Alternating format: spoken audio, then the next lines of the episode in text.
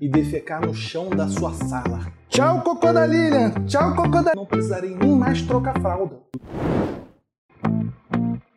Minha filha tá desfraldando. Na verdade, ela tá desfraldando faz mais de ano, não tá sendo uma experiência tranquila.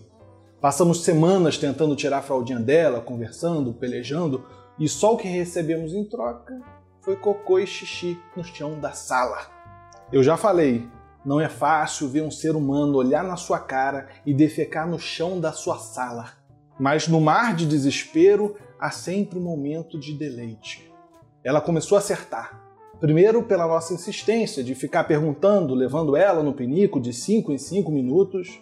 E quando ela faz cocô no pinico, é uma alegria que se materializa na realização de um ritual de impressionar qualquer antropólogo.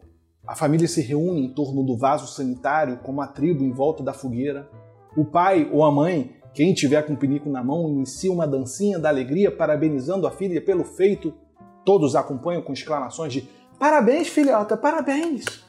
enquanto o outro levanta a tampa do vaso sanitário, joga o cocô lá dentro e todos se aproximam para olhar a merda boiando na água. Tchau, cocô da Lilian! Tchau, cocô da Lilian! Entoamos juntos e a capela enquanto cocô faz seu percurso centrípedo para o fundo da louça e para o desconhecido mundo do esgoto urbano. Pode parecer ridículo, mas não é. A felicidade da cerimônia do adeus é genuína. Significa que eu não terei mais que limpar cocô no chão da sala e com o tempo não precisarei nem mais trocar fralda. E isso é uma conquista e tanto. Só pai e mãe conseguem entender a felicidade que é dar tchau para um cocô. Mas não é só isso. A cerimônia do adeus é mais do que isso. O tchau para o cocô é despedida de uma fase onde só restarão lembranças.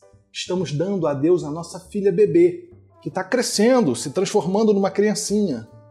O cocô vai e a saudade fica. Adeus, Coco.